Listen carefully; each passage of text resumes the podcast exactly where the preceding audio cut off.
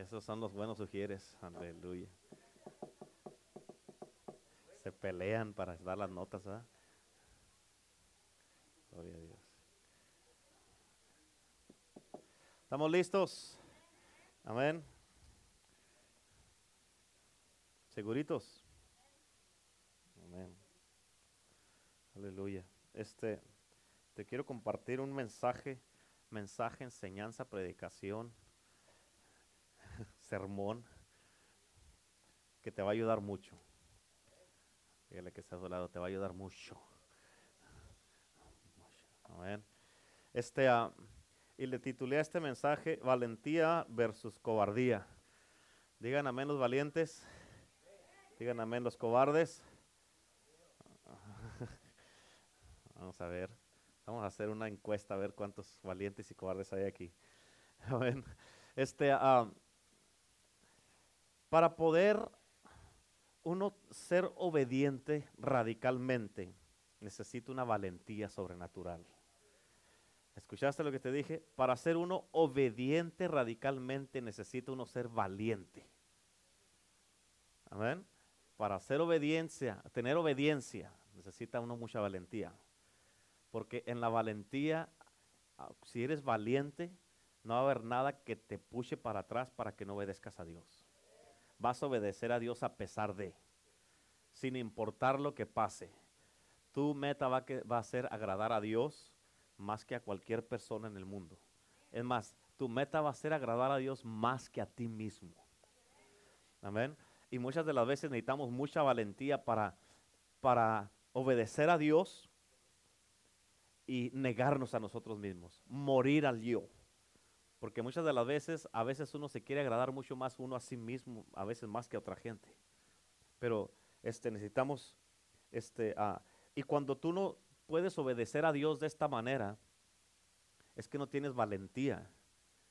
Y en lugar de valentía tienes cobardía. Porque quieres quedar bien con la gente y quedar contigo mismo. ¿Cuántos dicen amén? Así es que vamos a ir ahí a la palabra de Dios. Se trajo su Biblia, abra, ábrala en el libro de Josué, capítulo 1. Y ahorita vamos a leer, pero todavía no lean, nomás póngame atención. ¿Cuántos dicen amén? ¿Están listos? ¿Cuántos quieren que Dios les hable en este día? Diga, hoy día yo vengo contento, porque estoy contento, feliz y alegre, y mi corazón está listo, dispuesto para escuchar la palabra de Dios. Tengo ganas que Dios me hable en este día. En el nombre de Jesús. Amén. ¿Listos?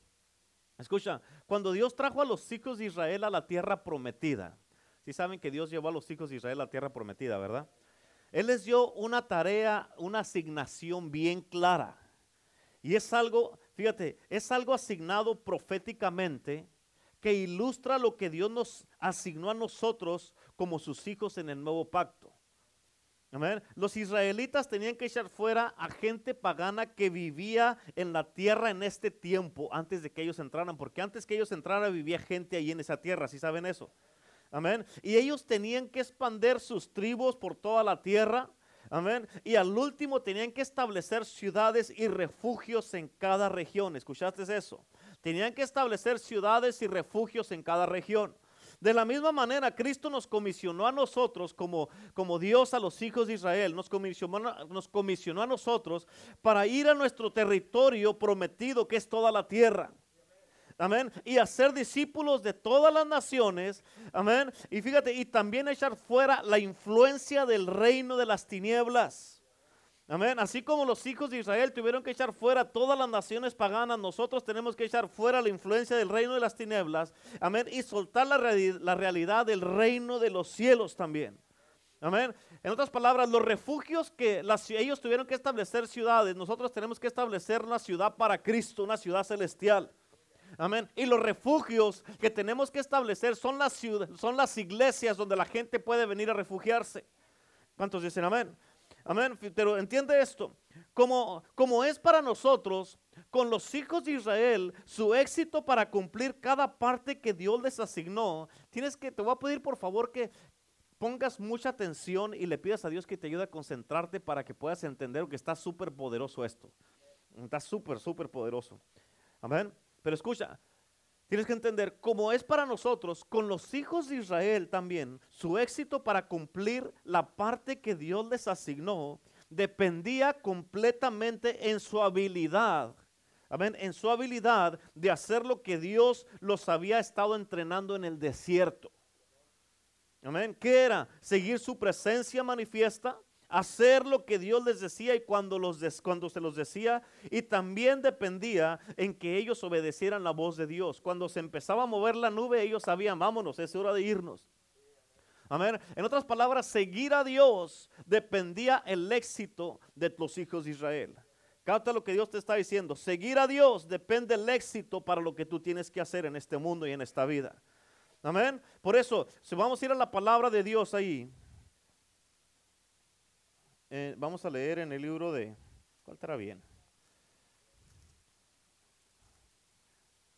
Josué capítulo 1, versículo del 5 al 9, dice, fíjate, fíjate esto tremendo, esto tremendo que dice la palabra de Dios aquí.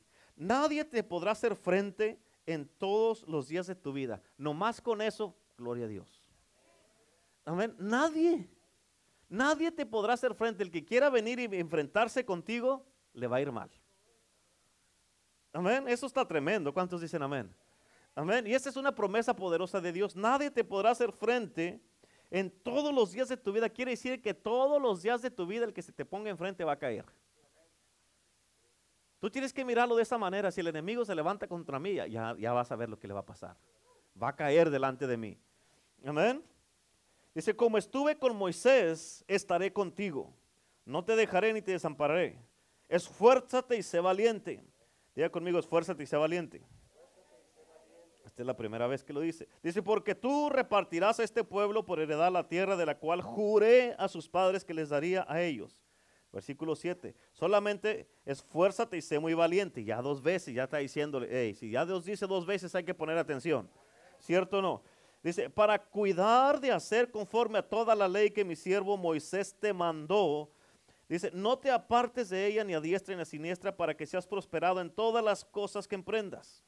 Versículo 8. Nunca se apartará de tu boca este libro de la ley, sino que de día y de noche meditarás en él, para que guardes y hagas conforme a todo lo que en él está escrito, porque entonces harás prosperar tu camino y todo te saldrá bien. Qué tremendo todo esto, amén. Son poderosas promesas para nosotros. Algo glorioso. O sea, aquí nos está dando la clave para el éxito en todas las áreas de nuestra vida. Y el versículo 9 dice, mira que te mando que te esfuerces y seas valiente, que ya son tres. Si dice Dios una cosa hay que poner atención, si lo dice dos veces hay que prestar atención, si lo dice tres veces hay que obedecer. Amén. Mira que te mando que te esfuerces y seas valiente, no temas ni desmayes porque Jehová tu Dios estará contigo. ¿Dónde? ¿Dónde va a estar contigo? donde quiera. Yo no sé tú, pero eso a mí me emociona. A mí me emociona. ¿Cuántos dicen amén? Así es que número uno ahí en sus notas, estamos hablando de la valentía versus la cobardía. So, número uno, la valentía es una orden. La valentía es una orden. ¿Cuántos dicen amén? Fíjate, por eso tenemos un mandato a la valentía. Es una orden. Y ya miramos lo que Dios le quiso decir aquí cuando Dios le dijo a José que meditara en el libro de la ley. Pero fíjate, cuando miramos bien el texto, cuando tú lees bien la palabra de Dios con cuidado, podemos mirar una más grande significancia, amén, del por qué mantener el testimonio. Escucha, de por qué mantener el testimonio. Le dijo varias veces que no se apartara de su boca esto. En otras palabras, cuando tú lees esto y esto y esto y esto y eso, estás mirando todo lo que Dios hizo, los testimonios y todas las cosas, todo lo que está registrado en la palabra de Dios. ¿Cuántos dicen amén? en otras palabras, no se te aparte de estos, esfuérzate y sé valiente. Para seguir la palabra de Dios necesitas valentía.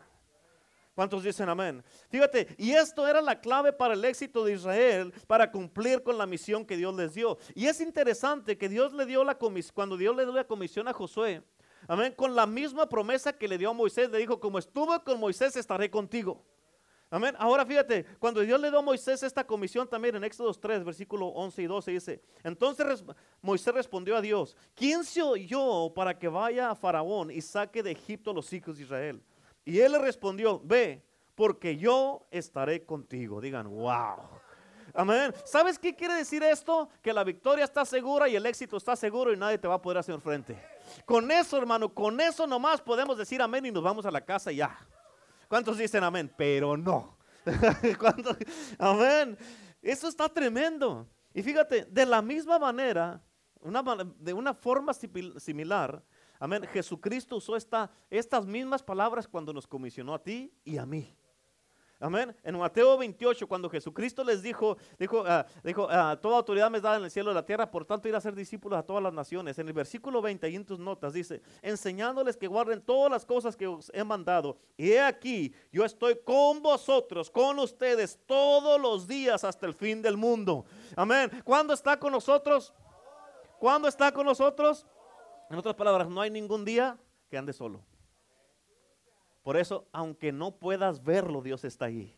Aunque no puedas ver, como dice la canción, Dios está obrando.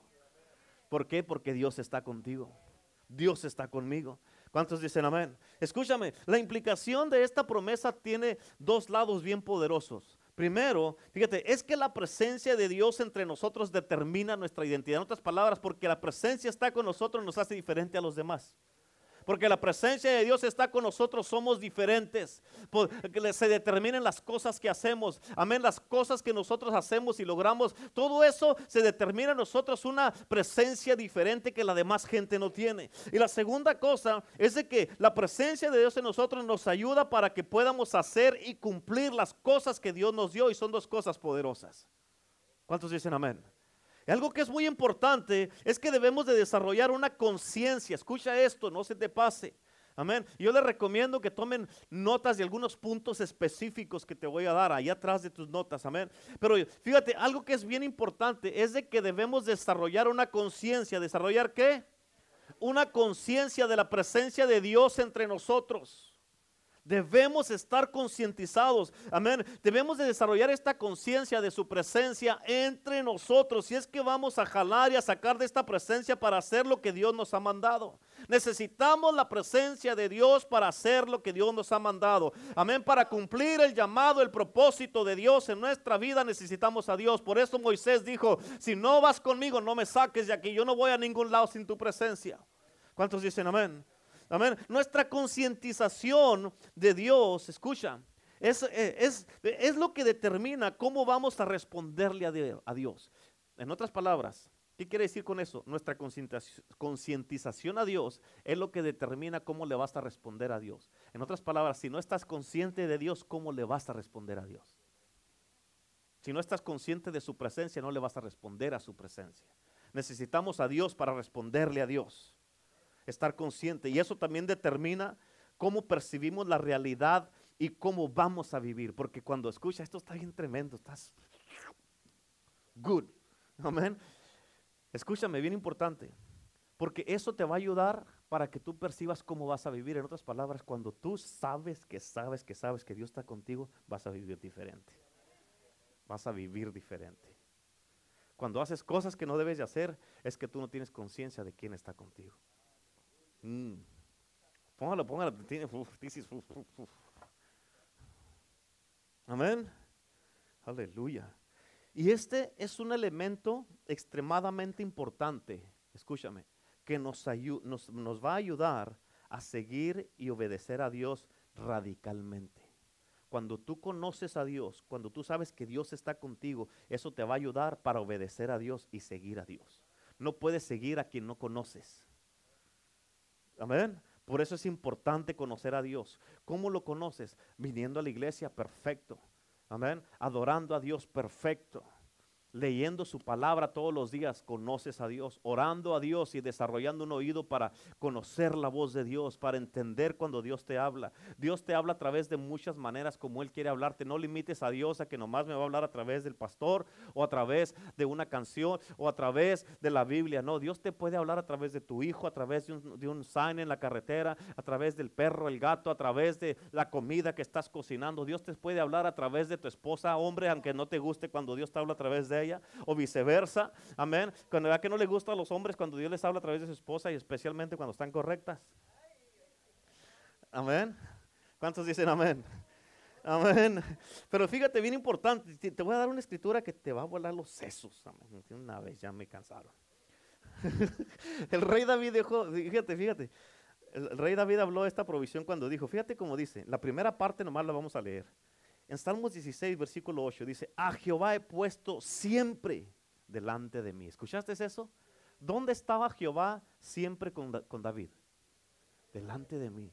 Lo he puesto siempre delante de mí. Escucha, la palabra he puesto quiere decir poner. En otras palabras, nosotros, tú y yo, tú como persona, como hombre o como mujer, tú debes de, tú y yo tenemos la responsabilidad de darle a Dios su lugar y que estar siempre conscientes de su presencia.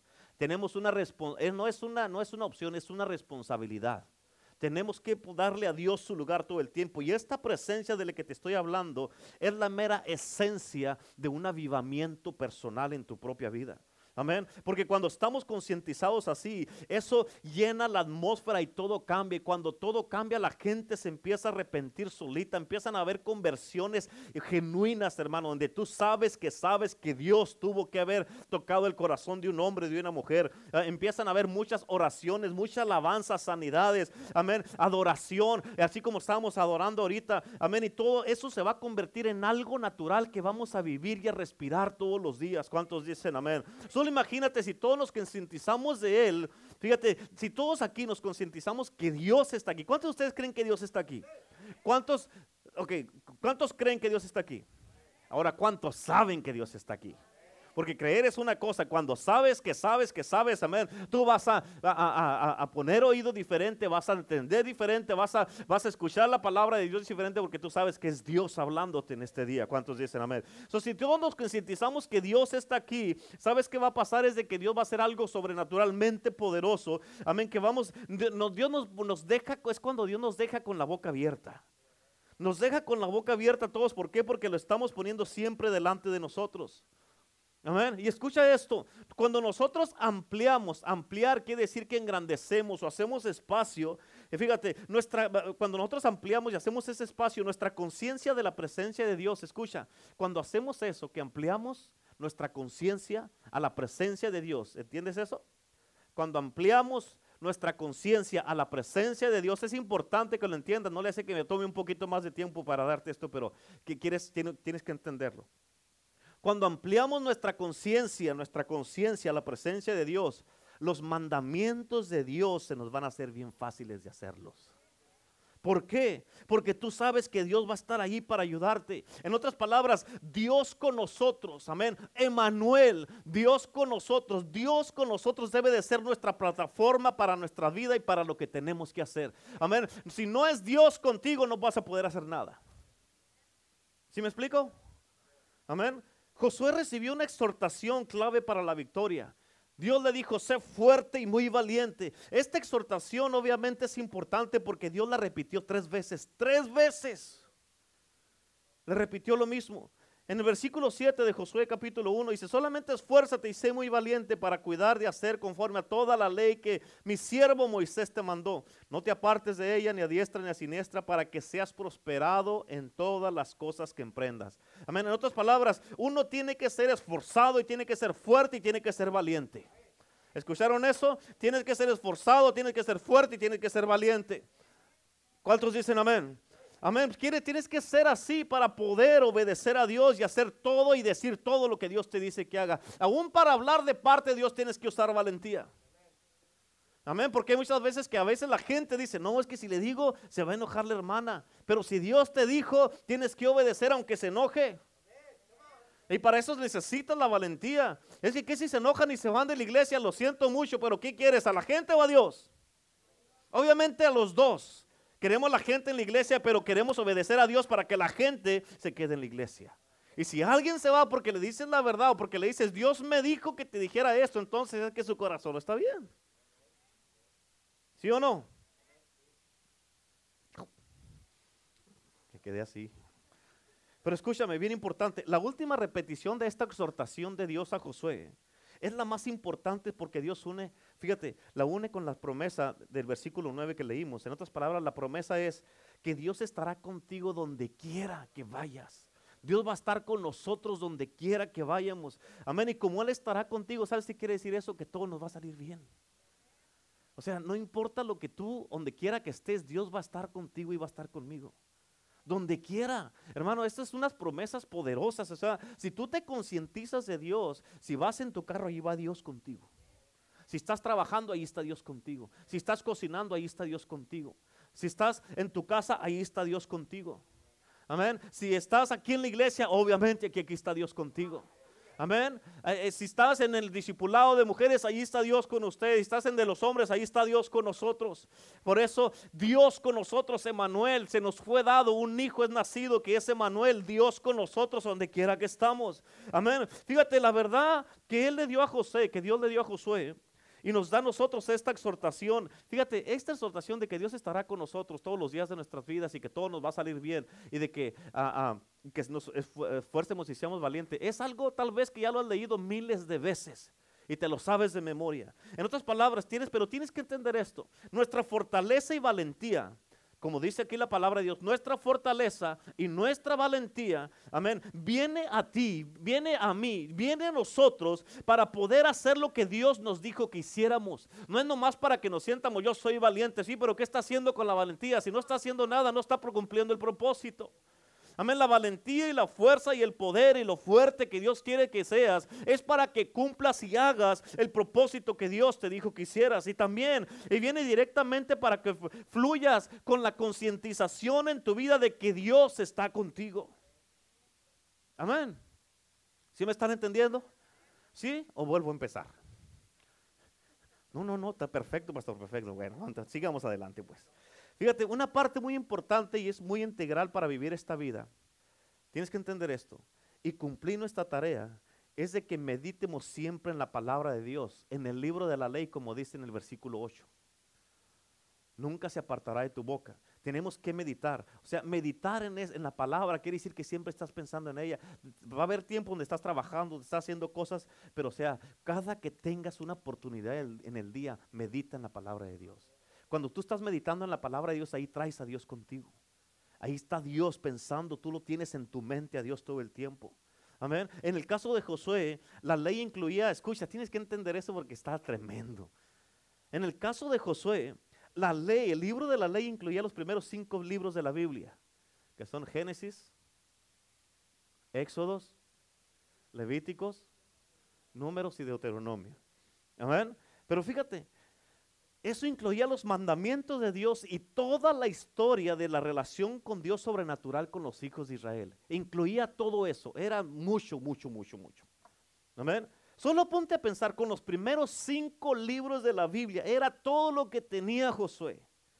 Los primeros cinco libros de la Biblia. Y si él, si él obedecía a Dios y se esforzaba y era valiente, todo le iba a salir bien y iba a prosperar. Ahora yo me pongo a pensar, piensen esto. ¿Cuánto más nos debería para nosotros prosperar la palabra de Dios? Amén, que tenemos toda la Biblia. Amén. Tenemos toda la Biblia para que nos vaya bien y que prosperemos. Escucha, Josué tenía cinco libros, tú y yo tenemos 66 libros. Ponte a pensar en eso. Tenemos 66 libros y Josué le fue bien en todo y prosperó en todo. Amén. Solamente con cinco libros. ¿Cuánto más a nosotros? La pregunta es si él con cinco libros de la Biblia vivía mejor que tú y que yo y hacía muchas cosas sobrenaturales para Dios. Amén. ¿Sabes por qué lo pudo hacer? Porque él se esforzó, fue valiente, obedeció a Jehová su Dios. Por eso lo pudo hacer. Amén. En otras palabras, escucha, si no, el que no prospera es porque no quiere. El que vive derrotado es porque quiere. Amén. El que vive en depresión es porque quiere. Cuando tenemos un Dios que todo lo puede, no podemos vivir así. Cuando tenemos un Dios que dijo, voy a estar contigo en todos lados. donde quiera que vayas, solamente esfuérzate. Es que no tengo ganas, esfuérzate así sin ganas. Te tienes, nos tenemos que esforzar. Es que me siento, no tengo ganas de nada, me siento bien deprimido. Esfuércese y sálgase de allí. Es que usted no sabe lo que es estar en depresión. No, ni quiero saber, pero yo sé que si te esfuerzas vas a salir de esa depresión. ¿Cuántos dicen amén? Esa es la verdad, esa es la verdad. ¿Cuántos dicen amén? En nuestro caso, tenemos que meditar, en los récords de toda, la, toda, toda la palabra de Dios en los 66 libros de la Biblia. Amén. En los mandamientos de Dios y sus intervenciones milagrosas en la historia de toda la humanidad desde un principio desde cómo Dios creó los cielos y la tierra hasta, hasta el último, hasta el último. Y eso incluye primeramente las escrituras de la palabra de Dios, junto con los testimonios de todos los hombres y mujeres de Dios en la Biblia. Tenemos testimonios hasta para aventar para arriba. ¿Tú crees que si Dios no le interesaran los testimonios, hubiera escrito todo esto? Le interesa a Dios los testimonios. ¿Cuántos dicen amén? Y también las cosas que han pasado en nuestra propia vida, tenemos, escucha, tenemos que meditar en esas cosas.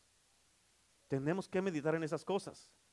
Amén. Fíjate, y en este contexto inmediato, Dios no le dio a José muchas explicaciones para que, porque, ah, por qué y cómo trabajan estas meditaciones en la palabra de Dios. Pero el punto es que sí trabajan si meditas en la palabra de Dios. Ese es el punto. Lo único que dice es, es que haremos prosperar nuestro camino y todo nos, todo nos va a salir bien y punto. Es bien sencillo, pero difícil. Amén. Hemos mirado que el poder profético de los testimonios es una, fíjate, es una dimensión, hermano, de cómo nos hace prosperar en nuestro llamado como iglesia. Nosotros lo hemos experimentado como iglesia. Amén. La dimensión de los testimonios, porque hemos mirado testimonios de toda clase en la casa de Dios. Y por eso cuando recordamos quién es Él y lo que ha hecho, Fíjate, una unción profética de ese testimonio que pasó, porque cuando hay un milagro, hay una unción para que ocurra ese milagro. Y cuando tú estás recordando los milagros de la palabra, los milagros que pasó con un hermano o una hermana, esa misma unción de ese mismo testimonio en este mismo momento se suelta, hermano, se suelta y crea una conciencia de que Él está con nosotros y está listo para hacerlo otra vez.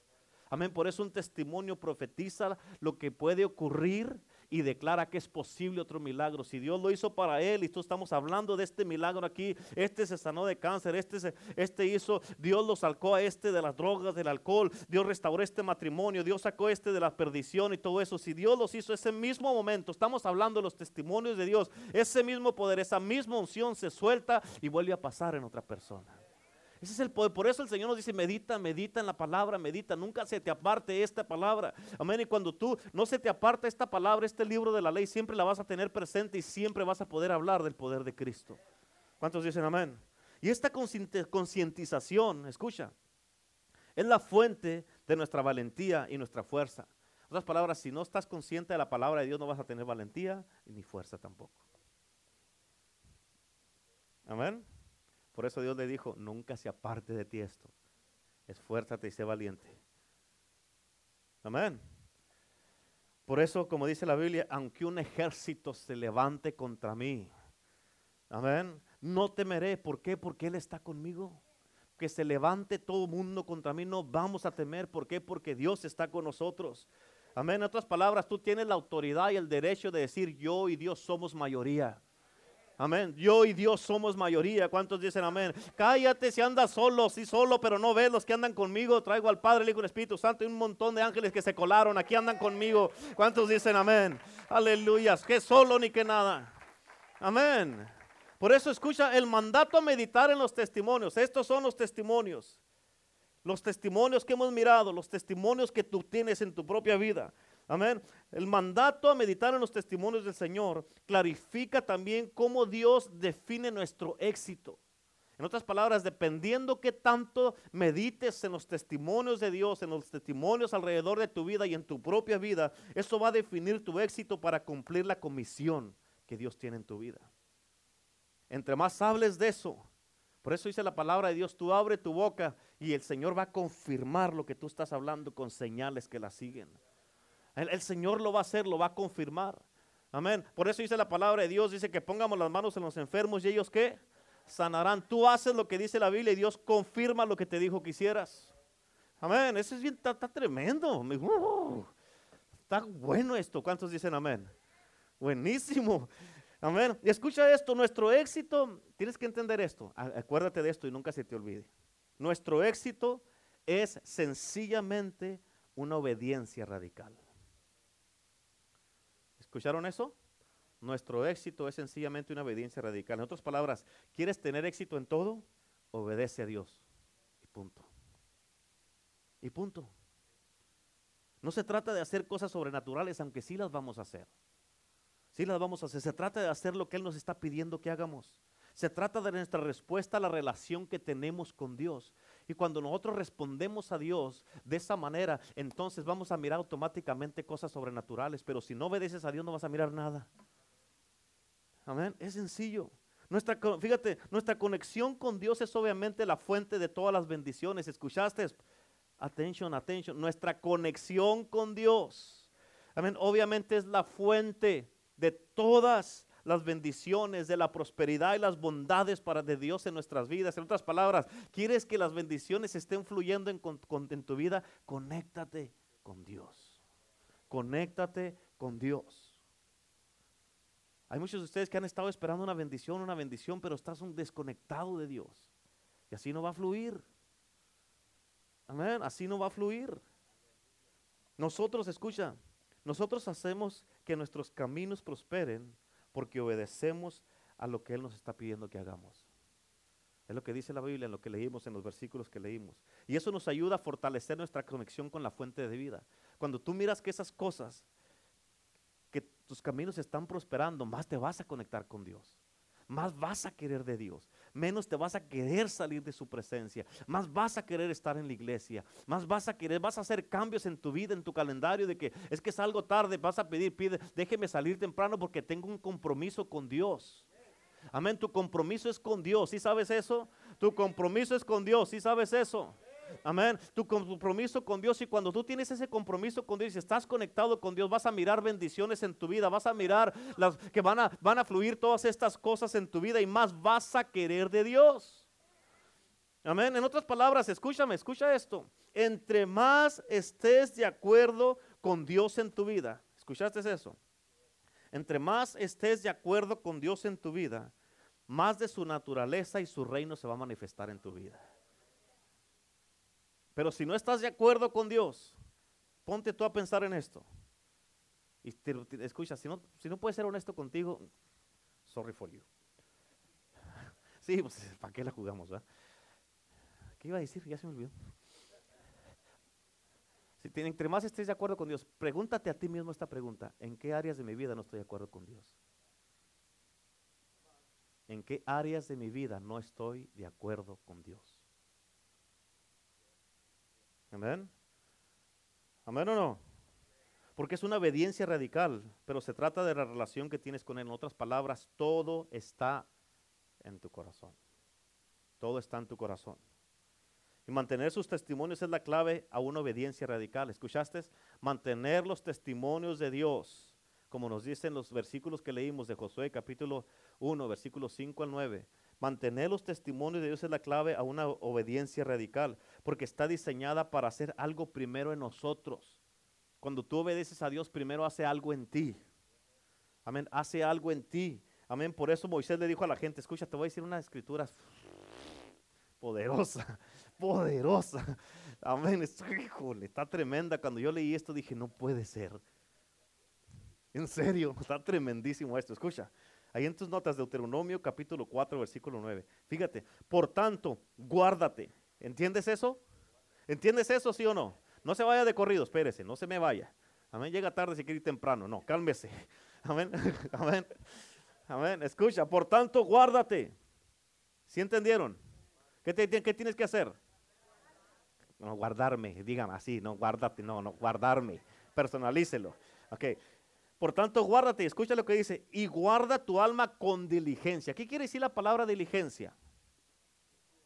Cuidadosamente. ¿Qué más? Con mucho cuidado. ¿Qué más? Precaution. Con demasiado cuidado. Escucha, en otras palabras, guárdate y guarda tu alma con demasiado cuidado, con precaución y todo eso. Escucha, ¿para qué? para que no te olvides de las cosas que tus ojos han visto. Amén. Ni se aparte de tu corazón todos los días de tu vida. Antes bien, las enseñarás a tus hijos y a los hijos de tus hijos. En otras palabras, tienes que guardarte para que no se te olvide todo lo que has visto. Es un peligro cuando se te olvidan las cosas. Es un peligro. Y ahorita te lo, vas a ver. En otras palabras, guarda tu corazón y guarda tu alma de las cosas, escucha, personalizado de las cosas que has visto en la casa de Dios, los testimonios, la presencia, la gloria que se ha manifestado aquí. Guárdate. Y al último dice que se la cuentes a tus hijos, enséñaselas a ellos. Te escúchame, tienes que hablar con tus hijos de estas cosas. Escúchame, el que tus hijos estén en los juegos, eso no es sano. Tú mismo les estás haciendo un mal. ¿Sabías de que... Voy a hacer una pequeña pausa. ¿Sabías de que ah, en el... Ah, ¿Cuántos se acuerdan de que hace poco, dos, un mes, dos meses atrás, ahí en, ah, en El Paso, Texas, hubo una balacera mataron como a 32, algo así, y hubo no sé qué tantos heridos. Escucha, el muchacho este que mató a, estos, a esta gente ahí en la, en la Walmart y en la Mall del Paso, Texas, una semana antes había estado allí, yo, en ese lugar. Pero escucha, el, una de las cosas que dijeron es de que el problema, escúchenme padres, escúchenme, uno de los problemas más grandes de este joven era la adicción a los juegos. Y de ahí se estuvo agarrando ideas y estuvo mirando con, consumido en eso. Y luego fue a poner por obra lo que se alimentó. Ese juego fue la influencia, una influencia mayor en su propia vida para hacer lo que hizo. Y él mismo lo dijo, el, chamaco este. Mírenme acá, no, no se agachen, ustedes le compraron los juegos a sus hijos, ahora se aguanta. Amén. Por eso que estén en, la, en el juego, esas son las nanas ahora de los, de los chamacos, los juegos. Amén. Y luego de repente empiezan a enseñar este, un carácter rebelde, que le quitas el juego o le dices ya no, y te empiezan a contestar para atrás te empiezan a contestar, ah, que me juego, que y si se los quitas y se agarran llorando y se tiran al suelo y que están haciendo toda esa clase de cosas, cuidado, cuidado. Cuando ya no les puedes decir que deja de jugar, cuando les dices, eh, te voy a dejar dos horas en ese juego y te lo voy a quitar y lo voy a guardar. Hazlo. Y si haces, si reaccionan y se enojan, ya tienes un problema grande en tu casa. Porque para que saques eso de tu hijo, escúchame, para que saques eso de tu hijo, Amén. Tienes que prácticamente echar un espíritu, un demonio fuera de tu casa. ¿Me escucharon acá? ¿Me escucharon? ¿Sí o no me escucharon? Para que saques eso de tu hijo, de tu hija, que se te revele, que te empiece a responder para atrás, prácticamente tienes que echar un demonio fuera de tu casa. Que tú mismo compraste si le diste la puerta para que se viniera a tu casa. Ahora, otra cosa que deben de cuidar, escúchenme, otra cosa que deben de cuidar tienes que estar al tanto de tus hijos. La razón es porque eh, hay unos eh, cigarros esos, ¿cómo se llaman esas cosas? ¿Ah? Vapors esos. De, el mes pasado, ahorita, se han muerto seis jóvenes en la escuela, aquí en Estados Unidos, por esos cigarros. ¿Por qué? Porque empiezan a fumar y rápido les afecta los pulmones. Y ahorita hay dos muchachas de, la high school que están en coma en el hospital. Por eso, o sea, cuida, cuídalo, o sea, tienes que poner atención, hermano, hermana. Pero escúchame, mírame acá y pon atención, no te me distraigas, por favor. Esto es para tu propio bien. El problema con esta generación de padres, si no la traigo contra ti, ¿ok? No estoy enojado ni nada, pero te estoy tratando de educar en algo. El problema con esta generación de padres es de que piensan que a tus hijos, tú piensas que a tus hijos no les va a pasar. ¿Cierto o no? No, mis hijos no le va a pasar. Mi hijo tiene, mi hijo tiene este a control. Yo controlo a mi hijo. No, no, no, no, no. ¿Sabes quién está controlando a tu hijo? Mírame acá, por favor. ¿Sabes quién está controlando a tu hijo? Los espíritus que están saliendo de ese juego. Que están ahí, o en el teléfono, o en las consolas que le compras. ¿Cómo es que puede estar un, Aquí yo, yo, he hablado con varios de los jóvenes y con los niños. ¿Cómo es que pueden estar 3, 4, 5, 6, 7, hasta 8 horas en eso? Y cuando vienen a la iglesia vienen enojados. ¿Y sabes por qué vienen así? Porque tú lo permites. Y, muchos de tus hijos, los hijos de ustedes, escucha, tienen un mal comportamiento en- con los jóvenes y con los niños. Tus hijos, tus blancas palomitas, que son unos santos. Ay, de que mis hijos no, no hacen eso. Amén. Y se los estoy dejando saber. ¿Por qué? Porque a mí vienen la- las maestras y me dicen, ¿sabes qué? Yo leo los reportes y se portan mal tus hijos. Amén. Tus hijos se portan mal, le contestan a las maestras, les faltan al respeto. Y después vienen contigo y ay, no me gusta esa maestra porque me regaña. ¿Así por qué? ¿Tú regañas a tus hijos nomás porque sí? ¿Sí o no? No, por algo. Amén. Ya me está dando coraje. ¿En serio? Es la verdad, por eso, sigue, sigue tolerándole a tus hijos que estén en el juego todo ese tiempo. Y el de problema vas a ser tú. Amén. Yo te lo recomiendo. ¿Sabes qué? Dos horas y luego me lo das. Hasta que se imponga. Primero, luego se lo quitas. Porque no te lo va a dar. Quítaselo. Es por su propio bien. Ponlo a hacer cosas ahí contigo, actividades contigo, para que su mente se despeje. Es necesario. Es necesario. ¿Sí? ¿Me entendieron? Por favor, hazlo. Por favor, se lo pido, padres, háganlo. Amén. De primero van a- vas, a, vas a- tener retos y vas a batallar. Es más, yo les recomiendo, si quieren un- ir un paso más allá, ya lo estaban haciendo con los jóvenes. Cuando vengan a la iglesia, confíscales los teléfonos para que se concentren. Uno de esos es uno de los problemas allá con los niños, que están en su teléfono, están en sus cosas ahí y se lo, regañan, le dicen los papás, le dicen el maestro la maestra que lo deje y no lo hacen, se enojan. Y luego se vienen acá, los traen a su hijo o a su hija para acá y se enojan con los maestros. ¿Por qué me echaron a mi angelito para afuera? ¿Cómo que por qué? No hace caso. Amén. Bueno, ya voy a seguirle porque unos me están mirando feo. No me agüito, es ok. Deuteronomio le dijo aquí a la gente, a los hijos de Israel, les dijo, por tanto, guárdate y guarda tu alma con diligencia, para que no te olvides de las cosas que tus ojos han visto. ¿Escuchaste eso? No te olvides de estas cosas, ni se aparten de tu corazón todos los días de tu vida. Antes vienes, las enseñarás a tus hijos y a los hijos de tus hijos. ¿Cuántos de ustedes le han enseñado a sus hijos y a los hijos de sus hijos lo que ha pasado aquí en la iglesia? No, pues ellos han sido parte de eso ya y, ellos ya lo han visto. No, no, no, no, no. Que tú les has hablado. Vamos a sentarnos, hijo. Vamos a sentarnos, hijos, aquí en la casa. Ven, quiero hablar contigo, quiero hablar con ustedes. Y tú les estás hablando de esto. Ahorita vas a mirar por qué es esto importante. Salomón dijo en, en Proverbios 4:23, sobre toda cosa guardada, guarda qué? ¿Por qué? Porque de él mana la vida. Escucha, vas a guardar tu corazón primero para que no se te olviden las, obras maravillosas, todas las poderosas cosas que Dios ha hecho. Y lo que vas a compartirles a ellos va a ser la vida que va a estar fluyendo cuando estás hablando lo que estás diciéndoles. Amén. Guarda tu corazón para que no se te olvide las cosas que Dios ha hecho. Por eso escucha. Cualquier cosa que llene nuestros corazones, esto está... Cualquier cosa que llene nuestros corazones llenará nuestro comportamiento y nuestros pensamientos. ¿Escucharon eso? Estas palabras, si eres todo negativo y andas todo hablando muerte y a todos, a todos tienes un pero y todos tenemos un problema, todos tenemos un error y, y- y tú eres el único, la única perfecta. Escucha, uno, uno lo mira en la gente.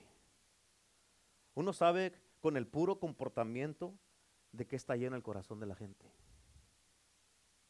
Amén. Y por eso cuando mantenemos los testimonios de Dios, nosotros nos llen- llenamos nuestros corazones con la verdad, la verdad de la palabra, la verdad de Dios. Amén. Y escucha, es la verdad de quién, de- de- esta verdad es la verdad de quién somos nosotros. Es la verdad de, de dónde venimos nosotros y de quién venimos nosotros. Es la verdad de dónde vamos nosotros con Dios al día. Por eso la palabra de Dios nos dice, eh, dice, es pues la fe, es ahora, hoy, ahora lo que es.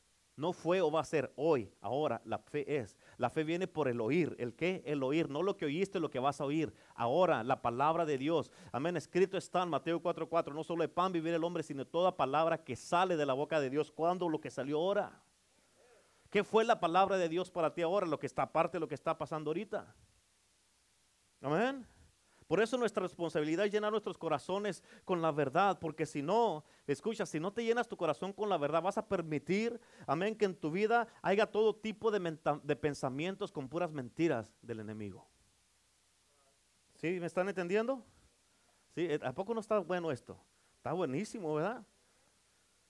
Fíjate, a través del libro de Deuteronomio, lo que miramos ahí, Moisés enfatizó esto bien importante a los hijos de Israel, ah, que en otras palabras le estaba diciendo, de la perspectiva de Dios, o más bien, del punto de vista de Dios.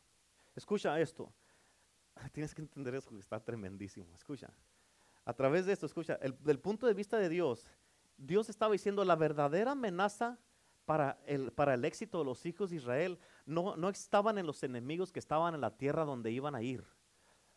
Ah, o en ninguna realidad externa. En otras palabras, la gente, esta gente que vive en este lugar, la que tienen ustedes que expulsar de allí, o lo que miras a tu alrededor, ese no es el problema para tu éxito.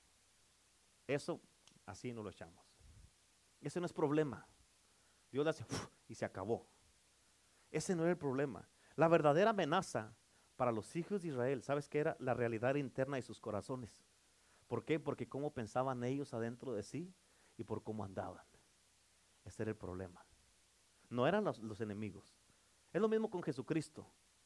Con Jesucristo, cuando Él vino aquí a la tierra, fíjate, Él, el enfermo, el paralítico, el muerto, el mar, eh, el pan, los peces, todo eso fue lo fácil para Cristo. ¿Sabes qué fue el problema? La gente. Los fariseos, los religiosos, por cómo pensaban ellos. Amén. Y tienes que entender eso. Por eso, que, por eso en, en el Salmo 95 en el versículo 10, fíjate en tus notas cómo dice, 40 años estuve disgustado con la nación. Imagínate, 40 años Dios enojado contigo. ¿Te imaginas? con un día que se enojan con la mujer andan por la calle de la amargura. Ahora imagínate Dios enojado contigo. 40 años. Amén. Y fíjate lo que dice. Y dije, pueblo es que divaga en su corazón y no ha conocido mis caminos. Fíjate, la palabra divaga en su corazón, este versículo quiere decir que andan vagando.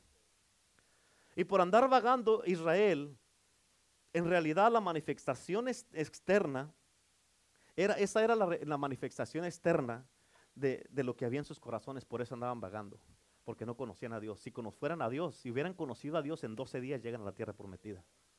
Pero 40 años bajando, bajando, imagínate.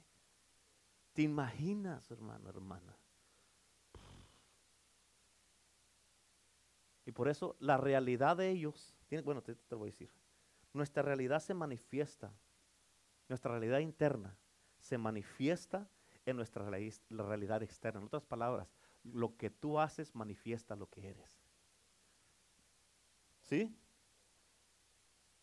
Lo que tú hablas manifiesta lo que tú tienes adentro del corazón. Que de la abundancia del corazón habla quién? La boca.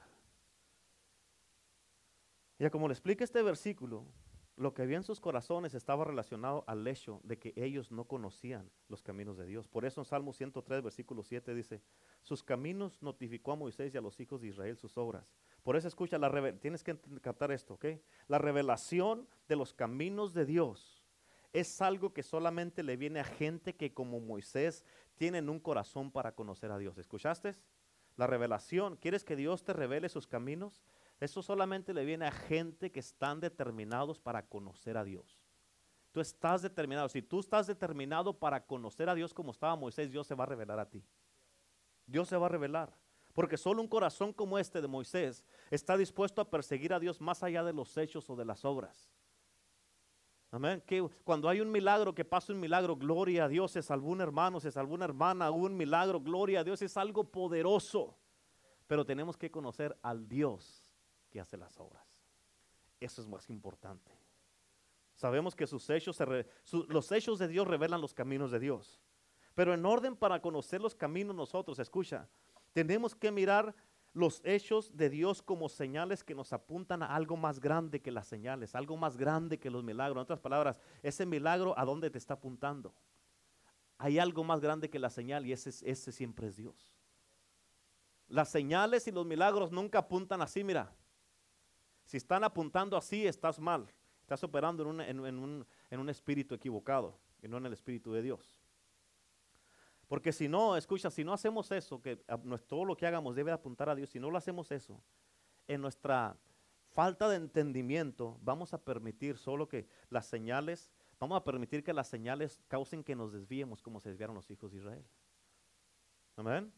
Por eso ahí lo dice la escritura, que los caminos los nos notificó Moisés. Moisés conocía los caminos de Dios, conocía a Dios, pero los hijos de Israel solamente sus obras. Ellos estaban eh, eh, asombrados con las obras de Dios, pero no conocieron a Dios, por eso andaban vagando. ¿Entendieron? Ahora, meditar en los testimonios de Dios se trata de seguir las señales a donde nos están apuntando las señales y a dónde nos apuntan. Nos están apuntando a Dios. Amén. Y esta responsabilidad, esta disciplina y esta pasión de conocer a Dios es a través de los testimonios que nos alimentan y desarrollan nuestra conciencia de su presencia. Tienes que estar consciente de la presencia de Dios, no se te olvide eso. Y es una realidad que no se puede negar, que el Dios sobrenatural, fíjate, invade, invade, escucha, invade y vence todas las imposibilidades. No hay nada imposible para Dios. Cáptalo, no hay nada imposible para Dios. A ver, muchos de ustedes nunca no se miraban aquí en la iglesia, pero mira dónde estás. Si Dios te salvó a ti, ¿tú crees que no tenga misericordia para otros? Claro que lo tiene. Escucha, esto es bien importante. Sin estar concientizados de su presencia, acuérdate de eso y nunca se te olvide. Tú mismo tienes que estar concientizado de la presencia de Dios, pero no lo siento, no tienes que sentirla. Es que no me he puesto chinito, no te tienes que poner chinito. Amén. Es que no se me paran los, ponen los pelos de punta, no se te tienen que poner los pelos de punta. Por eso dice la Biblia, no es por lo que sientes, es por fe. Amén. Pues no siento a Dios, pero yo sé que está aquí. Yo sé que está aquí. ¿Por qué? y si viene el enemigo, ¿de qué te agarras? Escrito está, compa. Él prometió nunca dejarme ni abandonarme. Aquí está conmigo. Él prometió darme un consolador que iba a estar conmigo todos los días hasta el fin del mundo. Amén. ¿De qué te agarras? ¿De qué te agarras tú mentiroso? Sácate de aquí, dile. Amén. Amén. Escucha, todos tenemos que estar concientizados de su presencia y sin un, escucha, sin un entendimiento de sus caminos revelados en los testimonios, no podremos consistentemente caminar en obediencia con Dios. Si no estás consciente de su presencia, no vas a poder obedecer a Dios.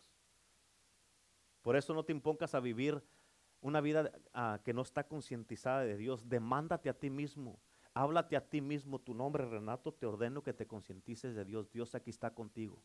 Tienes que hablarte a ti mismo. ¿Cuántos dicen amén? Amén. ¿Estamos bien o no? Ok, número dos. La cobardía es intolerable. La cobardía es intolerable. ¿Qué es la palabra intolerable? Intolerable. O sea, quiero una, una revelación, ahí está. Intolerable es intolerable. Amén. No lo tolero. No, amén. No es aceptable. No, no, no, ¿eh? Inaceptable. Amén. No se vale. Amén. ¿Cuántos dicen amén? Porque escucha, el resto de la historia registrada en las escrituras demuestran esta verdad. Los hijos de Israel quebraron su pacto con Dios a través de la desobediencia. Ellos tenían un pacto con Dios, Dios tenía un pacto con ellos. Pero ellos quebraron el pacto cuando desobedecieron y eso los causó que hicieran malas decisiones y los llevó a una cobardía. Amén. Pero escucha, tienes que entender esto. Por eso Dios nos está llamando a la valentía y obedecerlo a Dios en todo.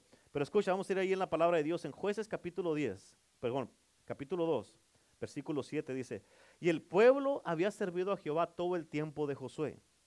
¿Cuál todo el tiempo de quién? En otras palabras, en el tiempo de José, cuando Moisés lo dejó encargado y que le dijo, haz esto, todo, todo, todo, todo esto, todo el pueblo que estaba con, con Josué, en, el libro de Josué, dice la palabra de Dios, le dijeron, a ti te vamos a hacer caso y te vamos a seguir mientras Dios esté contigo. So, ellos siguieron a Josué todo este tiempo y por eso dice aquí, el pueblo había servido a Jehová todo el tiempo de José, escucha, y todo el tiempo de los ancianos que sobrevivieron a Josué, en otras palabras, toda esa generación estuvieron sirviendo a Dios porque le hicieron caso a Moisés, lo que dijo en Deuteronomio 4, que no se les olvidara, que guardaran su corazón con diligencia y todo eso, y su alma, para que no se olvidaran de Dios. Amén. aquí ellos dice todo el tiempo de los ancianos que sobrevivieron a Josué, escucha, los cuales habían visto, ¿habían qué? ¿Qué fue lo que me dieron? Todo lo que pasó cuando estaba Moisés y les dijo, no se les olvide esto. Amén. Dice, habían visto todas las grandes obras de Jehová que él había hecho por Israel. O sea, toda esta generación vivió por eso porque no se les olvidó y habían visto todo y le hicieron caso a Moisés lo que les dijo en Deuteronomio 4. Ahora fíjate, tienes que entender eso, pero hicieron un error. ¿Hicieron qué? ¿Hicieron qué? O sea, ellos no se les olvidó la primera parte del versículo. Guardaron su corazón, no se les olvidó todo lo que habían visto y todas las obras y las maravillas de Dios. Se les olvidó la última parte del versículo de Deuteronomio. ¿Qué dice la última parte? Ahí están sus notas. Les enseñarás a tus hijos todo y a los hijos de tu de generación en generación. Esa parte, en eso fallaron ellos. Ahora, ¿cuál es el resultado? Fíjate, y toda aquella generación también fue reunida. Ahí leímos primero jueces 2.7. Ahora que en jueces, tres versículos más adelante, toda aquella generación también fue reunida a sus padres. otras palabras, esta generación se murió.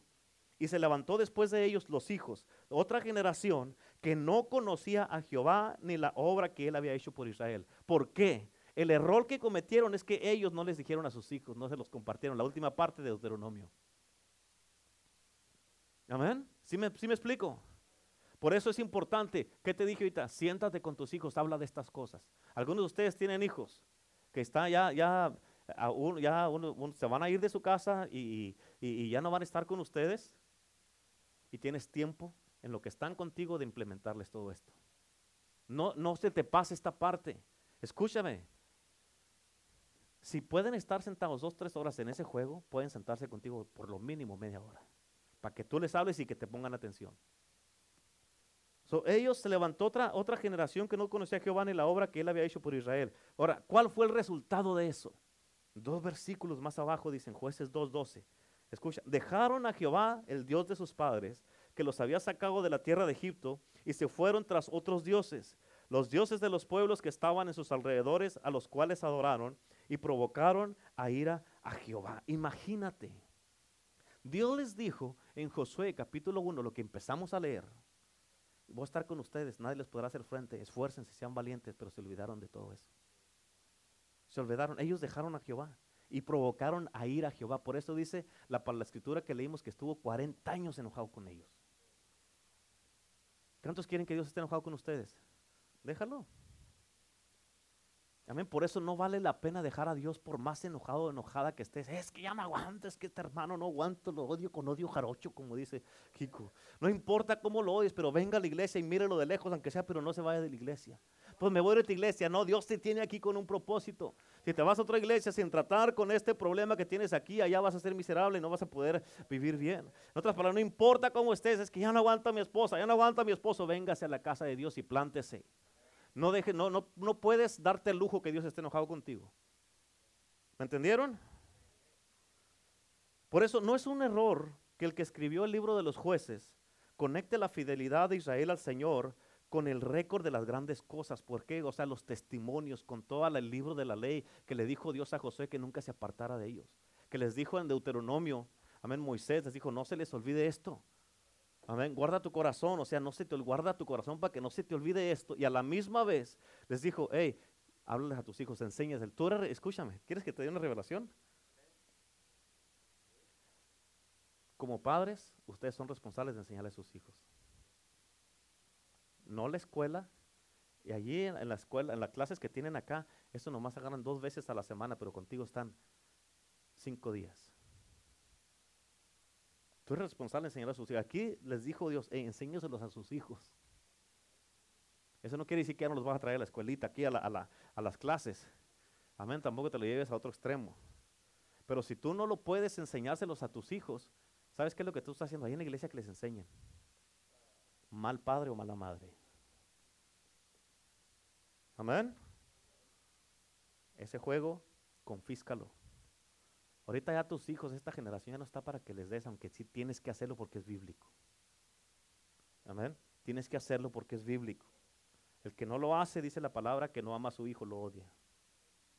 Pero ahorita, muchas de las veces, la mejor manera que los puedes castigar, presta para acá, hijo. Y ya nomás porque haga algo, porque te fue a tirar la basura, no quiere decir que se lo vas a dar para atrás. Amén. Por eso escucha, los testimonios y la mantener los récords de la palabra del libro de la ley te va a ayudar a mantenerte concientizado de Dios y no olvidarte de Dios. Por eso tienes que seguir contando, tienes que seguir contando y hablando de esto todo el tiempo y dar testimonio de esto. En otras palabras, debe dar testimonio de lo que Dios está haciendo en cada servicio. Muchos de ustedes tienen Facebook y está, ponen cosas que no tienen sentido. ¿Por qué no testimonio? Amén. Ahora se enseñó, nos enseñó una palabra poderosa. Aprendí esto. ¿Por qué no da testimonio en su Facebook de esas cosas? Y así estás evangelizando y así estás hablándole a la gente de las cosas de Dios. Amén. ¿Por qué no hay eh, eh, eh, cristianos falsos ponen ahí? Y que esto y que lo ¿Qué tiene que ver eso? ¿Cómo vas a alcanzar al mundo tirándole al mismo mundo? ¿Cierto o no es cierto? ¿Por qué no pone, tuvimos una enseñanza poderosa? Estoy compartiendo un testimonio de las cosas poderosas de Dios. Dios me habló en este día en mi iglesia. Dios me habló en la casa de Dios. Te invito a mi iglesia. Ven, está, pones la dirección ahí, pones ahí el folleto de la iglesia y pones algo y empiezas a evangelizar. Pero con amor, no le tires a la gente por el amor de Dios. No le tires a la gente. Acuérdate de lo que tú estés lleno internamente lo vas a hablar eternamente y externamente y se va a manifestar en tu Facebook. Por eso de la abundancia del corazón, mira tu Facebook. Los que tienen Facebook, no, no todos tienen Facebook. ¿Cuántos dicen amén? Ahora fíjate, otra de las cosas, de los, de los resultados de cuando ellos no le hicieron caso a Dios y que lo dejaron. En Salmo 78, versículo 9 al 11 dice, los hijos de Efraín, los hijos de Efraín era una de las tribus de Israel. ¿Sabes eso? Arqueros armados. O sea, estos ya estaban listos para la batalla, estaban listos para la guerra. Dice, volvieron, volvieron las espadas en el día de la batalla. ¿Sabes si quiere decir esto? Huyeron.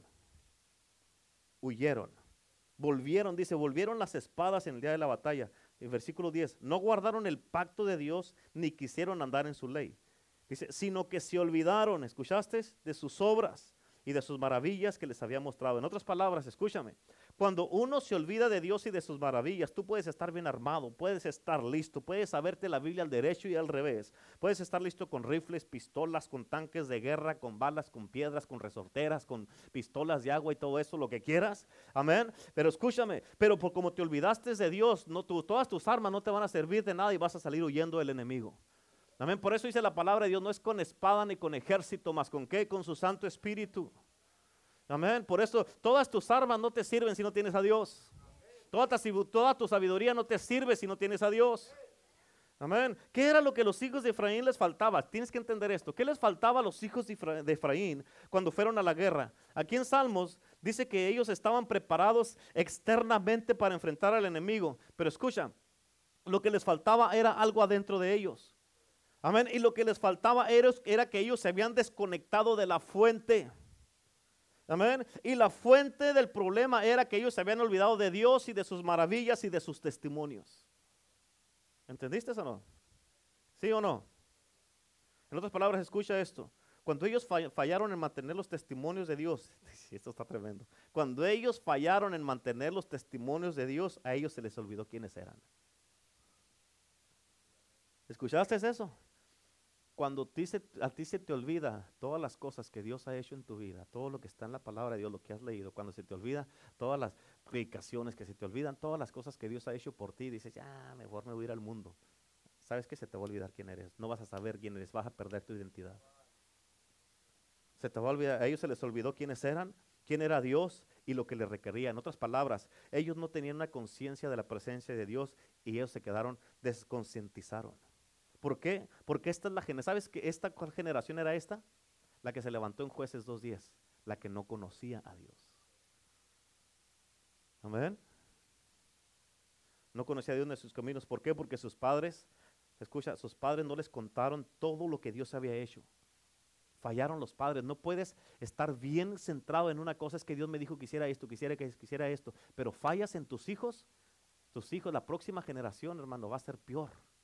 Si te has mirado desde entonces, de los hijos de Israel hasta ahorita, lo que somos nosotros y la generación después de nosotros está, están yéndose peor y peor y peor y peor. Es una realidad. Por eso tú ahorita como padre, que estás en la casa de Dios, que estás aprendiendo y tienes el privilegio de estar escuchando palabra de Dios, aprovecha y haz lo que tienes que hacer. Pero es que mi hijo se va a enojar, me va a odiar mi hijo, ya no van a querer ir conmigo a la iglesia. ¿Quién es el papá? ¿Quién es la mamá? Amén. Mientras estén contigo, ahí se va a hacer lo que tú digas, con juego o sin juego. Ah, pues como usted no tiene hijos, yo voy a en problemas con mis hijos. Ah, déjele el juego entonces, déjele el juego, después no venga cuando ya. Una vez una señora este, allá en Los Ángeles fue con, el pastor eh, allá con mi cuñado y fue con, con él y, y, y, este, y mi cuñado le decía, hermana, cuide su hijo, mire, su hijo no está bien, ese comportamiento no está bien, mire, no, no lo deje que haga esto, mírenlo, no, no, que mi hijo que está bien, ese, no, no hay problema, pastor, no, mi hijo está muy bien, él, él todavía yo lo puedo controlar, usted no se preocupe. Y decía, ok, hermana. Y después, hermana, mire su hijo, mire su hijo, hermana, no está bien lo que está haciendo. No, pastor, no, mi hijo está muy, muy buen muchacho. pues. Ya cuando tenía 16 años, vino llorando la mamá con el pastor. Pastor, ayúdeme, ya no aguanto a mi hijo. Le dijo, no, yo la, yo la prevení desde que tenía 7 años. Ahorita que es un monstruo, no quiere traérmelo a mí. Amén. Por eso ahorita tus hijos, tú tienes la oportunidad de hacer algo con ellos. Amén. Todavía tienes. No permitas que te contesten para atrás. Si nosotros en mi, en mi generación yo sé que con ellos, o sea, con la mayoría de los que estamos aquí, nos, atrevíamos. Si nos atrevíamos, si ustedes saben, a contestarle para atrás a mi papá o a mi mamá o a mis abuelos o a, un, alguien adulto, hombre, nos daba, nos daba una cachetada y nos daba vuelta la cabeza. Amén. ¿En serio? ¿En serio? Ustedes saben lo que... Y es cierto, ¿a poco no es cierto? ¿Cuántos de nosotros contestábamos a nuestros padres? ¿Verdad que no? Ahora, si tú no le hacías eso, ¿por qué tú permites que tu hijo lo haga? Amén. Si a ti te enseñaron respeto, ¿tú por qué no lo enseñas? ¿Cierto o no es cierto? Es la verdad, hermanos, es la verdad. Si a ti te enseñaron modales y tú no hacías esas cosas, hay muchas que, gente que dice, no, es que, ay, porque eh, yo no voy, es que yo no quiero que mis hijos sufran lo que yo sufrí. Ah, bueno, déjele, déjele, déjele, dele, dele. Dele, déjelos, déjelos entonces. No les vaya la mano, no los, no los este, ah, eh, corrija, no los ordene y nada de eso. Y al rato te va a pesar. ¿Cuántos dicen amén? Ya voy a acabar, ya me dio coraje. Es que ni lo van a hacer. ¿Cuántos lo van a hacer lo que les estoy enseñando? ¿Cuántos van a hacer caso? Levante la mano, a ver, a ver. Y tu mano está diciendo amén, pastor. Y si no lo hago, tú estás en desobediencia. A ver, levante la mano. Los que sí lo van a hacer. Bueno, los que tienen hijos, ¿sabes? Los que no tienen, pues no. Nietos, algunos pueden ayudar con sus nietos. ¿Escucharon? A ver, levante la mano, levante la mano los que lo van a hacer. Levante la mano. ¡Hey!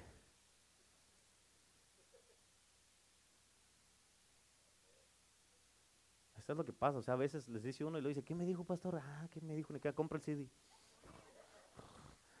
Amén. Escucha, tú levantaste la mano, estás diciendo que lo vas a hacer. Si no lo haces, vas a vivir en desobediencia. Y acuérdate que la desobediencia, amén, no vas a tener favor de Dios ni la presencia de Dios.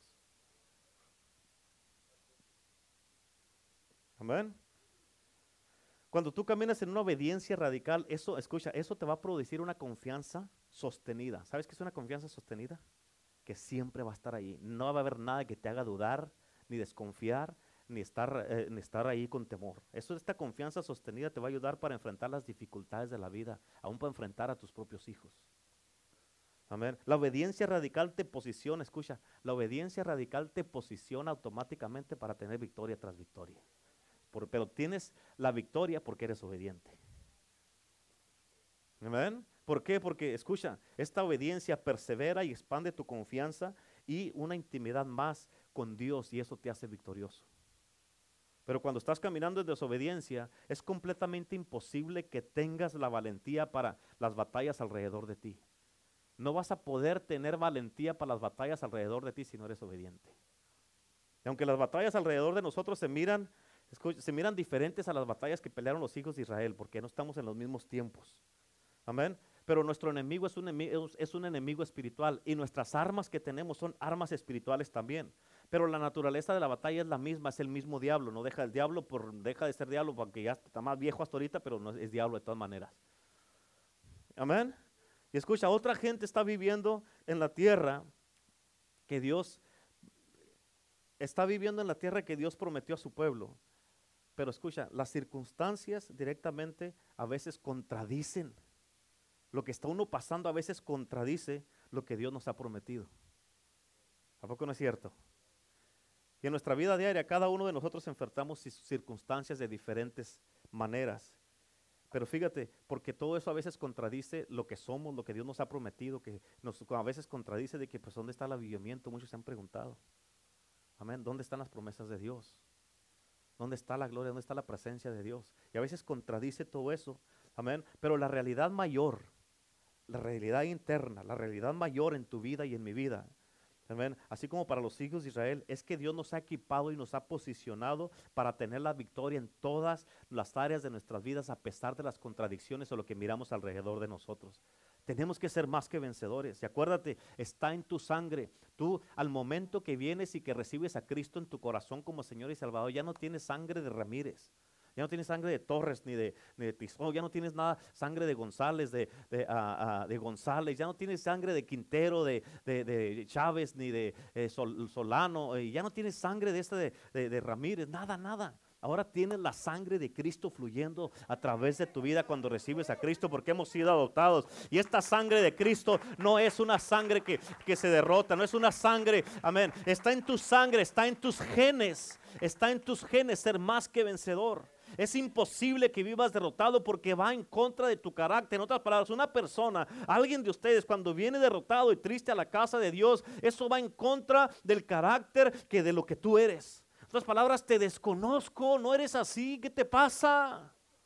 Ven, es la verdad, ¿por qué vienes así todo triste y amargado? Esa no es la sangre de Cristo, esa no es la cobertura que tienes en Dios. ¿Sí o no? Así no, así no funciona y así no trabaja. ¿Tampoco no es cierto? Amén. Y por eso escucha, Dios nos guía a estas circunstancias y nosotros no estamos jugando a la defensiva estamos a la ofensiva y no nomás estamos, escucha, protegiendo lo que Dios nos ha dado. No, hermano, hermana, no, no estamos haciendo eso. Estamos buscando cómo avanzar en cada área de nuestras vidas. ¿Por qué? Porque tenemos un poder superior, unas estrategias superiores y unas armas superiores que son las armas del reino de Dios y nomás con la pura sangre de Cristo, con eso podemos hacer oír todo lo que se nos para enfrente. No más con la sangre, que nomás con eso, pues nomás con eso, no necesita más. No necesita más. ¿Cuántos dicen amén?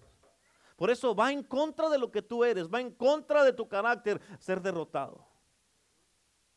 Por eso escucha, como hermanos tenemos, nos tenemos que cuidar unos a otros y tenemos que tener contabilidad unos con otros. Cuando mires un hermano que anda ahí que, ahí haciéndose el pobrecito, la pobrecita, dile, ¿qué te pasa? Eso va en contra de lo que tú eres. Eso va en contra de tu carácter. Eso va en contra de la sangre de Cristo. Estás, estás, estás haciendo mal, mirar mal a Dios. ¿A poco no es cierto? Aleluya. Aleluya. Escucha, cuando estamos colaborando con Dios, cuando estamos colaborando y trabajando con Dios, escúchame esto, tienes que entenderlo. Cuando estás trabajando y colaborando con Dios, eso te posiciona para que puedas adueñarte del botín con un victoria. Porque tú sabes que tú sabes que sabes que sabes que sabes que Dios está contigo. Y por eso escucha esto, tienes que no se te, no se te olvide esto. Es nuestro privilegio y responsabilidad. Es nuestro privilegio y responsabilidad. ¿Escucharon eso? Es nuestro privilegio y responsabilidad usar todo lo que Dios nos ha dado. ¿Escucharon? Es nuestro privilegio y es nuestra responsabilidad usar todo lo que Dios nos ha dado para poder tomar posesión de lo que Él nos ha prometido. Nunca vas a poder tomar posesión de lo que Dios te ha prometido si no usas lo que te ha dado. Lo que te ha dado son armas para que agarres lo que ya te ha prometido. Amén. ¿Sí entendieron eso? ¿Entienden esa parte o no? Si no usas lo que Dios te dio, no vas a agarrar lo que Dios te prometió. Sencillo. ¿Qué me dio Dios? Ni siquiera sé. Empiece con leer la Biblia, por favor. Empiece con leer la Biblia. Amén. Aleluya. Estoy adelantando aquí, porque si no voy a durar más tiempo. Aleluya. ¿Cuántos están entendiendo esto? Amén. Ok, el día de hoy Dios te está llamando a una valentía. Es un mandato a vivir en valentía, no en cobardía. Amén. ¿O vas a tomar la valentía que el Espíritu Santo te quiere dar y dar testimonio de todo lo que Dios hizo? ¿O te vas a hacer un cobarde y vas a hablar mal y de lo que Dios no ha hecho? Acuérdate con la canción que estábamos cantando aquí, aunque no pueda ver, está sobrando. Josué 1.9 dice, mira que te mando que te esfuerces y seas valiente, no temas ni desmayes, porque Jehová tu Dios estará contigo. ¿Dónde? Donde quiera que vayas. ¿Ven? Dios te está buscando para Él poder usarte, hermano, y que hagas su nombre famoso donde quiera que vayas. Amén. ¿Con qué? Con tu testimonio. Con los testimonios, el libro de la ley, como Dios le dijo a Josué. Amén. Con los testimonios de hermanos y hermanas que has visto aquí, las cosas como Dios te salvó, te alcanzó, te liberó, restauró tu vida, tu matrimonio, te sanó, cómo tuvo misericordia de ti, cómo es que por la gracia de Dios estás vivo ahorita. Es un milagro de Dios que estés vivo ahorita, que estemos vivos ahorita. Y todas esas cosas son lo que Dios te ha dado para que lo, lo uses para engrandecer el nombre de Dios. Pero Dios está buscando hombres y mujeres valientes, no cobardes. Dice la Biblia que los cobardes van a tener su lugar en el, en el reino, en el lago de fuego. ¿Cuántos cobardes hay aquí? Entonces, aliviánese. Con los sábados que vamos a, a los evangelismos, dele. ¿Cuántos dicen amén? Acuérdate, cuando tienes un compromiso con Dios, haces cambios para servir a Dios. Dios está buscando hombres y mujeres valientes, no cobardes, hombres y mujeres que se, atoman, se atrevan a tomar este reto, amén, y a vivir en valentía, concientizados de su presencia. No te puedes, acuérdate, acuérdate, demándate a ti mismo, tienes que estar concientizado que Dios está contigo. Él lo prometió en las escrituras que leímos de Josué capítulo 1. ¿Cuántos dicen amén? ¿Cuántos dicen amén? Amén. ¿Aprendieron algo poderoso este día? Algo bien tremendo. Yo les aconsejo que vuelvan a escucharlo porque eso es una... eh, eh, me, me- pasé muchas cosas porque si no, aquí duramos hasta las 10 y yo sé que muchos me van a empezar a mirar feo. Amén. Pero me pasé muchas cosas, pero con todo lo que te enseñé, si ya me están viendo uno, sí. Amén. Pero me pasé muchas cosas, pero con todo eso que te, que te enseñé, yo te recomiendo que compres el CD para que lo vuelvas a escuchar y empieces a poner por obra estas cosas. Invierte en ti mismo. Amén. ¿Cuántos dicen amén? Aleluya, gloria a Dios. Dele un aplauso a Cristo. Amén. Dele un fuerte aplauso a Cristo en el día de hoy. Póngase de pie en el día de hoy. Aleluya, póngase de pie en este día. Ahora, ¿ya entendiste lo que es la diferencia entre ser